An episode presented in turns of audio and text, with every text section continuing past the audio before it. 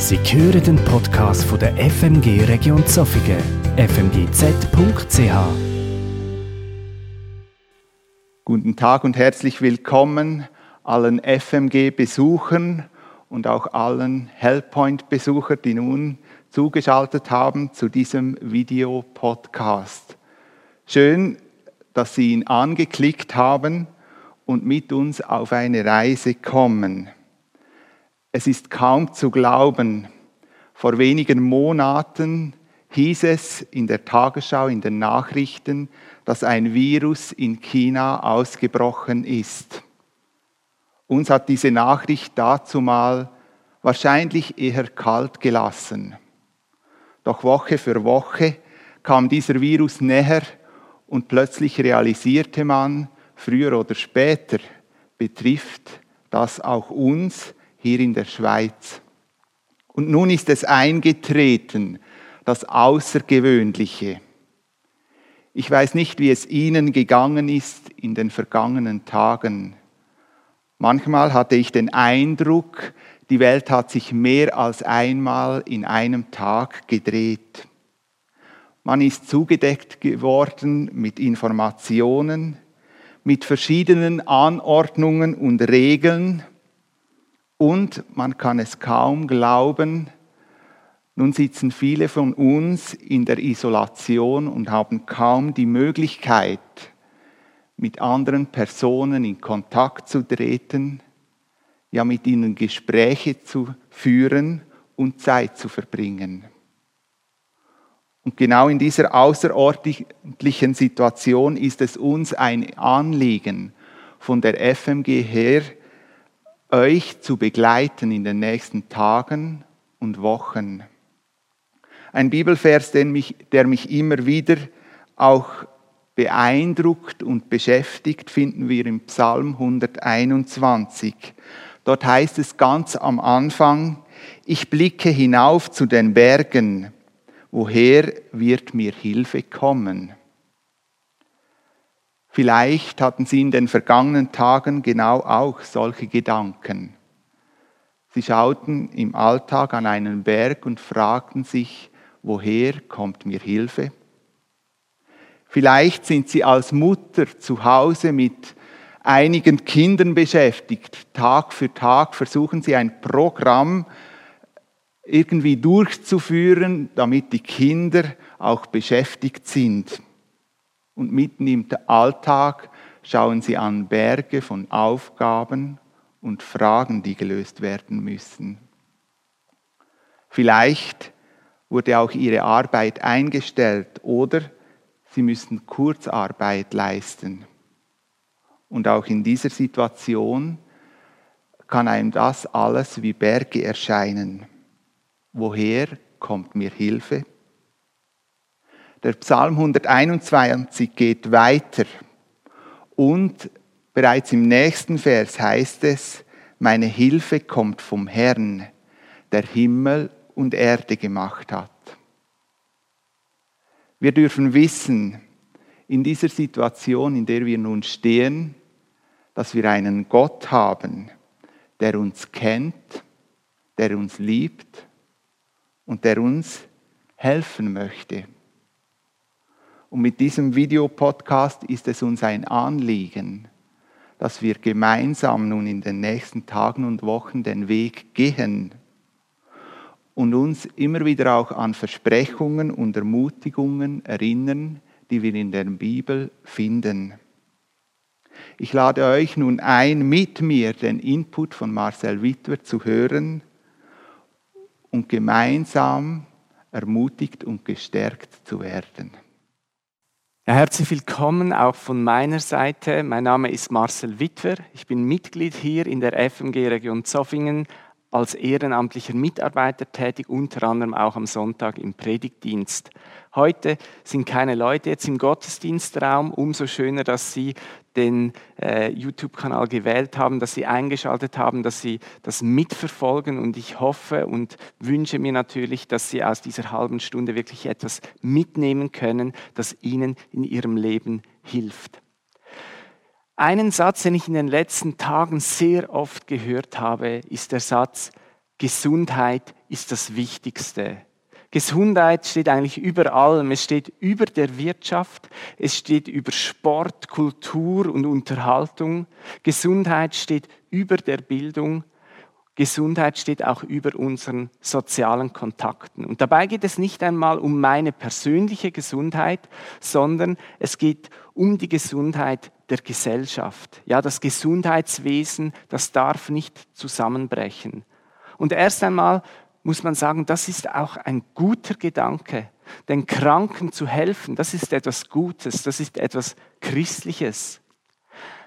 Trotzdem fragt man sich, wie ist es dann möglich, dass wir bereit sind, derart viel für die Gesundheit zu opfern? Und da hilft uns ein Blick in die Geschichte, wenn wir, wenn wir die Pandemien der Weltgeschichte studieren. Denn da sehen wir, wie grausam und wie katastrophal Pandemien sind. Und wir lernen daraus, dass es sich lohnt, so früh wie möglich mit aller Kraft dagegen zu kämpfen. Es lohnt sich, jetzt zu handeln. Und trotzdem bleibt es für den Einzelnen irgendwie oft nicht ganz nachvollziehbar. Ja, ich opfere jetzt meine Ferien einfach nur, damit ich nicht angesteckt werde und jemanden anstecke, obwohl die Chance ist vielleicht ganz klein. Ich opfere jetzt mein Geschäft, meinen Job, äh, meine Arbeit, wo ich jahrelang investiert habe, einfach um irgendwo möglicherweise ein Leben zu retten von einem Menschen, den ich nicht einmal kenne. Ich opfere meine Kontakte und meine Freundschaften. Ich opfere persönlich zum Beispiel den Kontakt zu meiner Mutter, die jetzt im Altersheim lebt und wo ich nicht weiß, wie lange sie wirklich noch auf dieser Erde sein wird, mit oder ohne Coronavirus. Ich riskiere im Moment, dass ich sie möglicherweise nie mehr lebend sehen kann, einfach nur, um diese Kurve äh, flach zu halten. Das ist ein großes Opfer und aufs Mal merkt man, wie kostbar uns das Leben eigentlich ist. Ich habe in den letzten Jahren immer mal wieder gezweifelt, ob uns das Leben wirklich kostbar ist. Wenn ich nur an all die Tausenden von, von Babys denke, die bereits im Leib der Mutter sterben mussten, einfach weil sie nicht erwünscht waren. Aber plötzlich sehe ich da in unserer Gesellschaft etwas, einen Wert, den man dem Leben gibt, dass man sagt, das Leben ist kostbar. Leben zu erhalten ist uns kostbar. Es gibt nichts, was mit dem Wert eines Menschenlebens vergleichbar ist. Nun gibt es ein neues Problem und das ist die Angst. Das kann eine eingebildete Angst sein, also eine Angst, die eigentlich gar keine Grundlage hat, oder es kann wirklich auch eine reale Angst haben. Eingebildete Angst ist zum Beispiel die Angst, dass ich zu wenig zu essen kriege oder die Angst, dass ich äh, meinen Hintern bald mit Zeitungspapier oder mit Seife putzen muss, weil es kein Klopapier gibt. Das ist natürlich Quatsch, das ist eingebildet. Äh, und trotzdem ist es etwas, was uns beschäftigt. Und dann gibt es aber auch die reale Angst. Zum Beispiel die Angst, dass ich mein Medikament nicht mehr kriege. Ich kenne jemanden, der ein Medikament, das sie täglich nehmen muss, im Moment einfach nicht kriegt, weil es nicht geliefert werden kann. Oder es ist die Angst äh, um großen finanziellen Verlust, dass wir die Krise finanziell nicht überstehen. Es ist die Existenzangst. Ja, kann ich denn meine Familie noch ernähren? Die Angst um den Job. Und es ist die Angst, dass ich das, was ich im Leben eigentlich erreichen wollte, dass das plötzlich unerreichbar wird. Und alles, was uns so sicher und gewährleistet schien, bricht jetzt wie ein Kartenhaus zusammen. Es zerplatzt wie eine Seifenblase. Diese Probleme oder diese Ängste, von denen ich gesprochen habe, die gehören anderswo auf dieser Welt zur Tagesordnung. Ja, dort haben die Leute längst keinen Job mehr. Dort haben die Leute längst kein Essen mehr oder kein sauberes Trinkwasser. Dort haben die Leute noch nie eine medizinische Versorgung überhaupt gehabt. Dort haben die Menschen keine Möglichkeit, sich finanziell irgendwie abzusichern. Und dort haben die Menschen keine Möglichkeit, ihre Träume zu verwirklichen. Und ich habe mit jemandem gesprochen, der diese Situation kennt, der weiß, was es heißt, wenn man alles verliert. Und das ist mein Coiffeur Haval. Äh, er kann im Moment natürlich auch nicht seiner Arbeit nachgehen und darum habe ich mich per WhatsApp-Video mit ihm unterhalten, wie er denn diese gegenwärtige Lage einschätzt. Und ich habe Haval gefragt, kann man denn diese Corona-Krise irgendwie mit dem Krieg vergleichen, den du in Syrien erlebt hast? Äh, ich glaube, das ist äh, Coronavirus auch wie Krieg. Das ist aber diese, diese ohne Bombe. Und bei uns in Syrien war Krieg war auch sehr schlimm mit Bomben und so. Äh, bei uns auch war es so, so gefährlich, muss die Personen und Zivilisten von Stadt nach Stadt gehen, immer das eine Platz und eine Stadt für Sicherheit haben und dort müssen äh, gehen. Und äh, ja, das war, ich habe schon persönlich habe schwierige Situation schon gefunden. Ich war dort in Aleppo Stadt Aleppo. Dort war dort bombardiert mit Flugzeugen und so mit äh, Panzern und so. Aber das war wirklich, hat mir sehr, sehr traurig, sehr Angst gehabt. Haval, du hast erlebt, wie du großen Verlust hinnehmen musstest. Was wäre für dich denn wirklich schlimm oder das Schlimmste, wenn du es verlieren würdest? Als wir im, in Syrien waren, wir haben schon viele verwenden. Das zum, zum ersten das Haus, das ist, äh, aber für uns, das spielt nicht so große Probleme, wenn Haus oder etwas und eine Sache so verlieren, aber große Probleme, wenn Verwandte und Familie das verlieren, das ist sehr, sehr äh, Probleme das. Äh, ich habe schon zwei Kussen wegen des Kriegs schon verloren, wegen das mit einer anderen mit gegen die IS schon gekämpft, habe schon gestorben wegen das. Und, äh, und unsere Familie, nur zum Beispiel unsere Familie hat schon drei, vier Teil geworden. Eine die Älteren im Kurdistan, Irak und äh, ich und ein paar äh, Schwestern hier und ein paar Schwestern in Deutschland und äh, Verwandte auch überall. Momentan, das ist sehr wichtig auch, ist meine Familie. Ich habe schon eine Frau und ich habe schon zwei Kinder und äh, meine Verwandte und die Eltern und Brüder und so.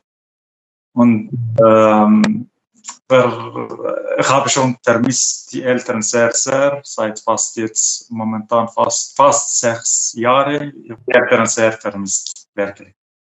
Und zum Schluss noch eine etwas gemeine Frage. Wenn du jetzt wählen könntest, ja, wenn du wählen müsstest, zwischen einem Tag Krieg zwischen einem Monat auf der Flucht und zwischen einem Jahr Corona-Krise, also wenn der Zustand, den wir jetzt haben, ein ganzes Jahr anhalten würde, wofür würdest du dich entscheiden? Einen Tag Krieg, einen Monat auf der Flucht oder ein ganzes Jahr diese Krise?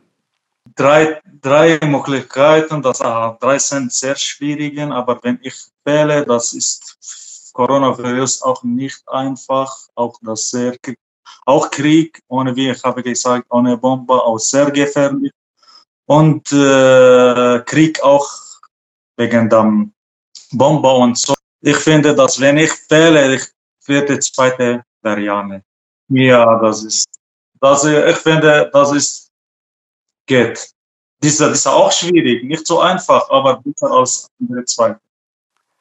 Okay, danke vielmals, Haval für äh, deine Offenheit, für deine Einschätzung. Sehr spannend zu hören. Ja, das ist überraschend, was er wählen würde. Und da sieht man, ja, dieses Virus ist schon nicht ohne und es macht etwas mit uns. Und die Frage ist ja, sind, ist jetzt unser Glück, ist unser Lebensinhalt von diesen Dingen abhängig, die wir im Moment nicht haben? Das würde ja heißen, dass wir jetzt diese Krise einfach irgendwie aussitzen müssen. Das, wie man so schön sagt, abwarten und Tee trinken. Man kann wie nichts machen. Es gibt im Moment kein Glück, keine Erfüllung, keine Freude.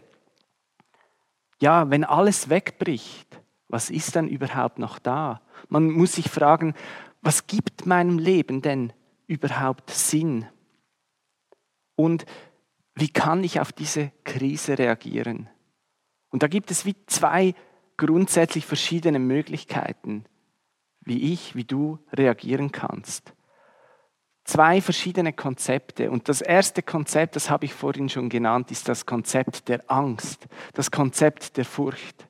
Und dieses Konzept ist eigentlich ein egozentrisches. Das heißt, hier geht es vor allem um mich. Ich habe Angst, dass ich zu kurz komme. Ich habe Angst, dass die Leute mir nicht die Wahrheit sagen. Ich habe die Angst, dass es für mich plötzlich nicht mehr reicht. Und diese Angst kann dann wie zwei Folgen haben. Das erste ist, ich gerade wie in eine Schockstarre und ich warte einfach noch auf bessere Zeiten. Und das Zweite ist, ich kann aktiv werden aus dieser Angst heraus. Und das führt dann eben unter anderem zu Hamsterkäufen. Weil ich denke, Hauptsache, es reicht für mich. Ich muss alles dafür tun, damit es mir gut geht. Niemand da draußen kümmert sich um mich, also muss ich mich um mich kümmern. Dieser Gott im Himmel, der kümmert sich nicht um mich, der meint es gar nicht gut mit mir. Also muss ich das Leben in die Hand nehmen, muss ich schauen, dass es mir gut geht. Und das alles aus einer Angst heraus, zu kurz zu kommen. Das ist immer auf sich selbst zentriert. Hier, hier stehe ich im Mittelpunkt, hier steht mein Ego im Mittelpunkt. Das ist das eine Konzept. Das andere Konzept, das ist das Gegenteil der Angst. Das ist das Konzept der Liebe. Hier stehe nicht ich im Mittelpunkt, sondern hier steht mein Mitmensch im Mittelpunkt. Hier gebe ich etwas weiter, damit es meinem Mitmenschen gut geht. Und dieses Konzept ist ein spannendes, weil man kann es sagen wir, von der Evolution her nicht erklären. Darwin hat gelehrt, der Stärkere überlebt, der Schwächere, der vergeht, der muss, muss weichen. Und Liebe kehrt das Ganze eigentlich um. Nein, der Stärkere schaut dafür, dass es dem Schwächeren gut geht. Oder wie es auch in unserer Verfassung schon heißt, das Wohl unserer Gesellschaft misst sich nicht am Wohl der Stärksten, sondern es misst sich am Wohl der Schwächsten. Und wenn dieses Konzept der Liebe von der Naturwissenschaft, von der Evolution her nicht erklärbar ist, dann muss man sich doch fragen, ja, von wo kommt denn diese Liebe? Wie kam diese Liebe zu uns Menschen? Und die Bibel gibt uns da eine ganz simple Antwort drauf, nämlich Gott ist Liebe. Und Gott hat den Menschen geschaffen nach seinem Ebenbild. Er hat ihn geschaffen ihm ähnlich. Und das heißt, er hat diese Liebe in den Menschen eingepflanzt, damit auch der Mensch fähig ist, andere zu lieben, dass der Mensch fähig ist, Gott zu lieben, dass der Mensch fähig ist, seine Umwelt, die Natur zu lieben. Der Apostel Johannes, das war ein Weggefährte von Jesus, der hat in seinem Johannesbrief, im ersten Johannesbrief geschrieben. Ich lese hier 1. Johannesbrief Kapitel 4 ab Vers 7. Meine Freunde, lasst uns einander lieben, denn die Liebe kommt von Gott. Wer liebt, ist ein Kind Gottes und kennt Gott. Wer aber nicht liebt, der kennt Gott nicht, denn Gott ist Liebe. Gottes Liebe zu uns ist für alle sichtbar geworden, als er seinen einzigen Sohn in die Welt sandte, damit wir durch ihn leben können. Das Einzigartige an dieser Liebe ist, nicht wir haben Gott geliebt, sondern er hat uns seine Liebe geschenkt.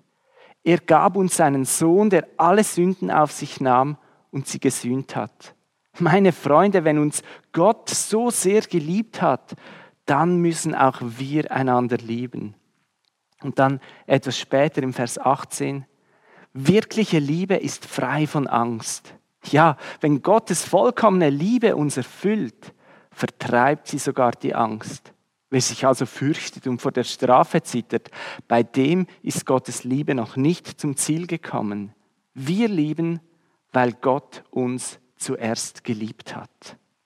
Wir lieben, weil Gott uns zuerst geliebt hat. Soweit der Apostel Johannes. Ja, wenn Gott die Liebe ist und den Menschen nach seinem Ebenbild ihm ähnlich gemacht hat, ihn diese Liebe eingepflanzt hat, dann muss man sich aber doch fragen, ja, von wo kommt denn alles Schlechte im Menschen? Denn wenn wir in die Geschichtsbücher schauen, sehen wir sehr wohl, dass der Mensch nicht einfach ein Liebeswesen ist, sondern dass immer viel Böses auch im Menschen drin ist, dass das Potenzial zur Zerstörung, zur Vernichtung, zur Grausamkeit im Menschen drin ist. Und die Frage ist, von wo kommt denn das? Ja, ist Gott doch nicht nur Liebe, sondern ist er auch böse? Die Bibel sagt uns, nein, Gott ist durch und durch Liebe. Seine Gedanken über dir sind gute Gedanken. Er liebt dich und Gott ist gut. Aber Gott hat in seiner Güte uns die Freiheit gelassen, mit ihm unterwegs zu sein oder auch nicht. Er hat uns Anordnungen gegeben, so ähnlich wie es der Bundesrat uns jetzt gemacht hat. Er hat uns Anordnungen gegeben, damit wir ein gutes Leben leben können. Und manchmal sind diese Anordnungen so, dass sie uns vielleicht in unserer Freiheit scheinbar etwas einschränken. Und der Mensch kann frei wählen, ob er diesen Anordnungen Folge leisten will oder nicht. Und so war es auch bei den ersten Menschen. Sie hatten die Anordnungen Gottes und sie konnten entscheiden, will ich dem vertrauen oder nicht? Will ich Gott vertrauen? Glaube ich, dass es Gott gut mit mir meint? Oder meint er es vielleicht doch nicht so gut mit mir? Kann ich ihm vertrauen oder vielleicht doch nicht? Ist es nicht klüger, wenn ich mein Leben selbst in die Hand nehme, wenn ich meinen eigenen Weg wähle, wenn ich selber entscheide, was gut und böse ist für mein Leben? Und der Mensch begann sich von Gott zu lösen und seinen eigenen Weg zu gehen. Und diesen Lebensentwurf, der selber entscheiden will, was gut und schlecht ist für sein Leben, diesen Lebensentwurf nennt die Bibel Sünde. Und Sünde ist wie ein Keil, der zwischen Gott und den Menschen fährt, der einen tiefen Riss, einen tiefen Graben verursacht. Und der Mensch steht plötzlich da für sich allein. Und er merkt, wie das gar nicht so einfach und nicht immer so toll ist, wenn man selber entscheiden muss, was gut und schlecht ist. Und in seiner Sehnsucht nach dieser Liebe, von der sich der Mensch getrennt hat, versuchte er wieder zurückzukommen zu Gott, versuchte er diesen Graben zu überwinden. Aber dieser Graben hat sich als so tief herausgewiesen, dass kein Mensch fähig war, sei es durch gute Taten, auch durch irgendwelche Opfer, die er erbracht hat, diesen Graben wieder zu überwinden, wieder zurückzukommen zur Liebe, wieder zurückzukommen zu Gott. Aber Gott ist ja auch noch da. Und seine Liebe zu uns Menschen hat nie aufgehört. Und er hat gesagt, ich will dieses Dilemma selber lösen. Ich will diesen Graben selber überwinden. Und er hat es gemacht in der Person von seinem Sohn Jesus, der in die Welt gekommen ist, um diesen Graben wieder zu füllen, um wie eine Brücke über diesen Graben zu schaffen. Wir feiern bald Karfreitag und da denken wir daran, wie Jesus am Kreuz gestorben ist. Und das ist nicht einfach nur in diesem Sinn eine historische Begebenheit, dass da irgendwo ein jüdischer äh, Revoluzer halt dank einem Justizirrtum ans Kreuz genagelt wurde, sondern das ist der Weg, den Jesus selber gewählt hat. Er hat sein Leben gegeben als Opfer. Er hat sich selbst geopfert damit wir Menschen leben können, dass dieser Graben zwischen Gott und Mensch aufgefüllt wird, damit wir wieder Zugang zur Liebe haben, damit wir wieder Zugang zu Gott haben. So sehr hat Gott uns geliebt, dass er seinen eigenen Sohn für uns hingab, damit alle, die an ihn glauben, nicht verloren gehen, sondern das ewige Leben haben. Das sagt auch Johannes im Johannesevangelium Kapitel 3, Vers 16. Und jetzt haben wir Menschen wieder Zugang zu dieser Liebe. Und wir können uns wieder neu von dieser Liebe erfüllen lassen und wir können neu diese Liebe auch weitergeben. Und wenn du Liebe weitergibst in deinem Leben, wenn du Liebe weitergibst, dann lebst du wirklich. Zu lieben heißt zu leben. Zu lieben gibt deinem Leben Sinn. Zu lieben gibt deinem Leben Würde. Und darum möchte ich zum Schluss wie einige Tipps geben. Wie ist es uns dann möglich, jetzt in Zeiten dieser Krise zu lieben, diese Liebe zu leben? Und das Erste, da geht es einfach mal um mein eigenes Herz. Schau, wenn mein Herz voller Furcht und voller Angst ist und sich alles eigentlich dann beginnt um mich zu drehen, dann bin ich gar nicht fähig zu lieben. Und darum geht es darum, dass ich zuerst einmal diese Angst irgendwie loswerden kann. Johannes hat gesagt, die Liebe, die treibt die Furcht aus. Wo Liebe ist, ist keine Angst. Das heißt, ich muss irgendwie diese Liebe von Gott an mein Herz heranlassen. Und das geschieht ganz einfach indem, dass ich mich im Gebet Gott zuwende. Dass ich sage, Gott, du siehst, mein Herz ist voller Angst. Es ist voller Sorgen und Nöte über was kommt. Ich möchte aber deine Liebe empfangen. Und wir machen jetzt einen Deal. Ich bring dir meine Sorgen, ich bring dir meine Nöte und dann benenne diese auch. Ich bring dir das und im Gegenzug empfange ich deine Liebe. Und je mehr du das machst, je mehr du dich im Gebet Gott zuwendest, desto mehr wirst du von seiner Liebe empfangen. Und desto mehr wirst du fähig werden, die Liebe weiterzugeben. Desto mehr wird dein Herz entgiftet von der Angst. Das ist der erste Schritt. Wende dich im Gebet Gott zu, gib ihm deine Sorgen und Nöte und dein Herz wird von der Angst entgiftet. Auch das zweite hat mit Gebet zu tun, nämlich das Gebet für andere. Beginne zu beten. Bete für deine Familie. Bete für deine Nachbarschaft, für deine Freunde. Bete um Schutz und Bewahrung, dass sie durch diese Krise hindurchkommen. Bete für das Gesundheitssystem, für die Menschen, die dort Tag und Nacht arbeiten. Bete, dass die, diese Welle flach bleibt. Bete, dass das Virus verschwindet. Bete für unsere Regierung. Bete für den Bundesrat, der im Moment unglaublich schwierige Entscheidungen treffen muss. Bete um Weisheit für diese Personen. Bete für unser Land, bete für die Welt. Und ich bin der Überzeugung, dass Gott diese Gebete hört. Manchmal erleben wir nicht am nächsten Tag gleich die Erfüllung, manchmal schon. Aber ich weiß, dass jedes Gebet ankommt bei Gott und dass er irgendeinmal diese Gebete auch äh, erhören wird. Darum bete. Und indem du für andere betest, zeigst du, diese Person ist mir kostbar, diese Person ist mir wertvoll. Ja, indem du für andere betest, zeigst du damit, dass du sie liebst. Und so kannst du lieben. Das Dritte ist etwas, was ich denke, die meisten von uns schon machen, eigentlich etwas ganz Simples. Du kannst lieben, indem du die Anordnungen des Bundesrates befolgst. Und du tust das nicht für dich, außer natürlich du gehörst zu einer Risikogruppe, sondern du tust es für andere. Meine Frau hat gerade heute Morgen äh, eine 80-jährige Frau getroffen und sie hat gefragt, ja, ob sie helfen kann, ob sie für sie einkaufen gehen kann. Da hat sie gesagt, ach nein, ich habe keine Angst vor diesem Virus und sterben muss ich ja sowieso und hat das eigentlich so ziemlich auf die leichte Schulter genommen. Ähm, und man hat wie gemerkt, diese Frau hat noch nicht begriffen, dass ihr Leben sich nicht nur um sie dreht, sondern dass es da um andere geht, dass es darum geht, dass ich anderen helfen kann, damit ich gemeinsam mit anderen helfen kann, dass diese Welle möglichst flach bleibt. Und wenn du lieben willst, dann befolge diese Anordnungen. Du tust es nicht für dich, sondern du tust es für uns alle.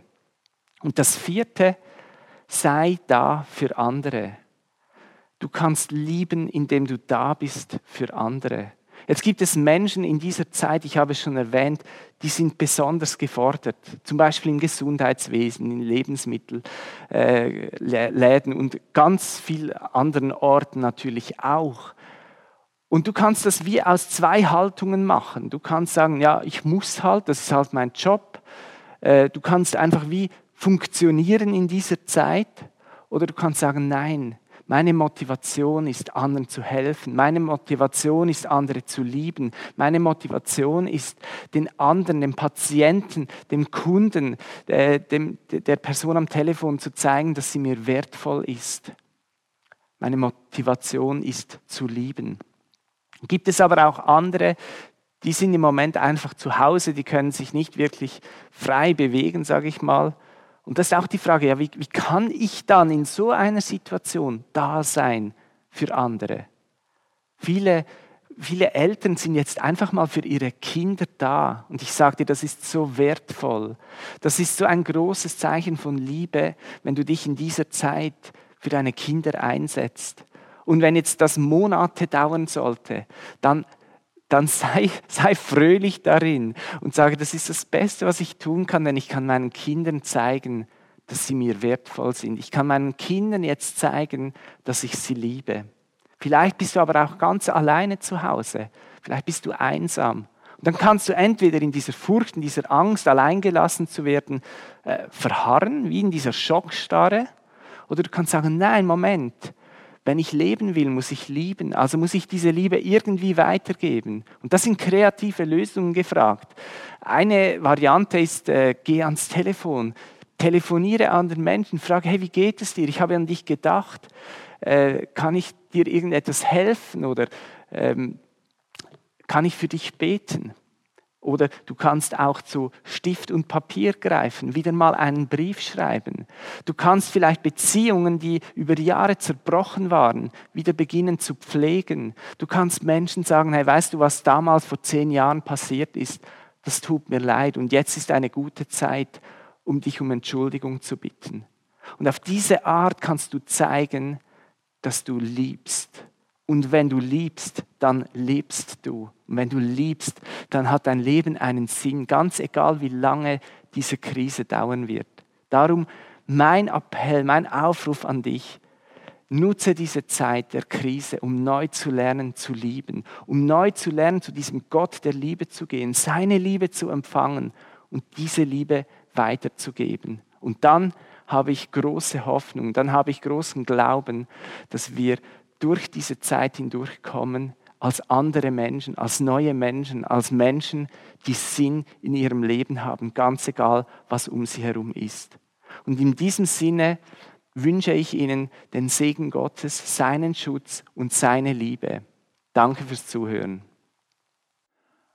Als Gemeinde ist es uns ein Anliegen, füreinander da zu sein. Nicht nur heute und morgen, sondern in der Zeit, die vor uns liegt. Wir möchten euch ermutigen, immer wieder auch auf unsere Homepage zu kommen. Da finden Sie regelmäßig Impulse, die euch begleiten im Alltag. Dass ihr jeden Sonntag und jeden Mittwoch die Möglichkeit habt, auch da gestärkt und ermutigt zu werden.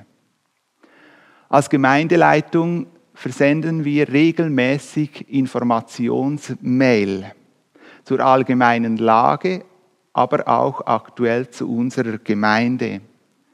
Sollten Sie dieses Infomail nicht erhalten haben und möchten dies gerne, dann melden Sie sich unter der Mailadresse info@fmgz.ch. Gerne stellen wir auch Ihnen dieses Mail zu. Sollten Sie Hilfe brauchen, sei das in Kinderbetreuung, in Ideen, wie man Kinder betreut oder ganz einfach für Einkäufe von Lebensmitteln, möchten wir Sie ermutigen, um diese Hilfe zu fragen. Wir haben eine Telefonnummer eingerichtet, die speziell für solche Anliegen eingeschaltet ist. Diese Telefonnummer lautet 062 751 41 66. Wir ermutigen Sie, von diesem Angebot Gebrauch zu machen. Zum Schluss von diesem Videopodcast möchte ich euch einen Vers in die kommenden Tage mitgeben als Ermutigung und Segen. In Psalm 91, 11 heißt es, Gott hat seinen Engeln befohlen, dich zu beschützen, wohin du auch gehst. Mögest du ganz persönlich erfahren, wie dich Gott und seine Engeln begleiten.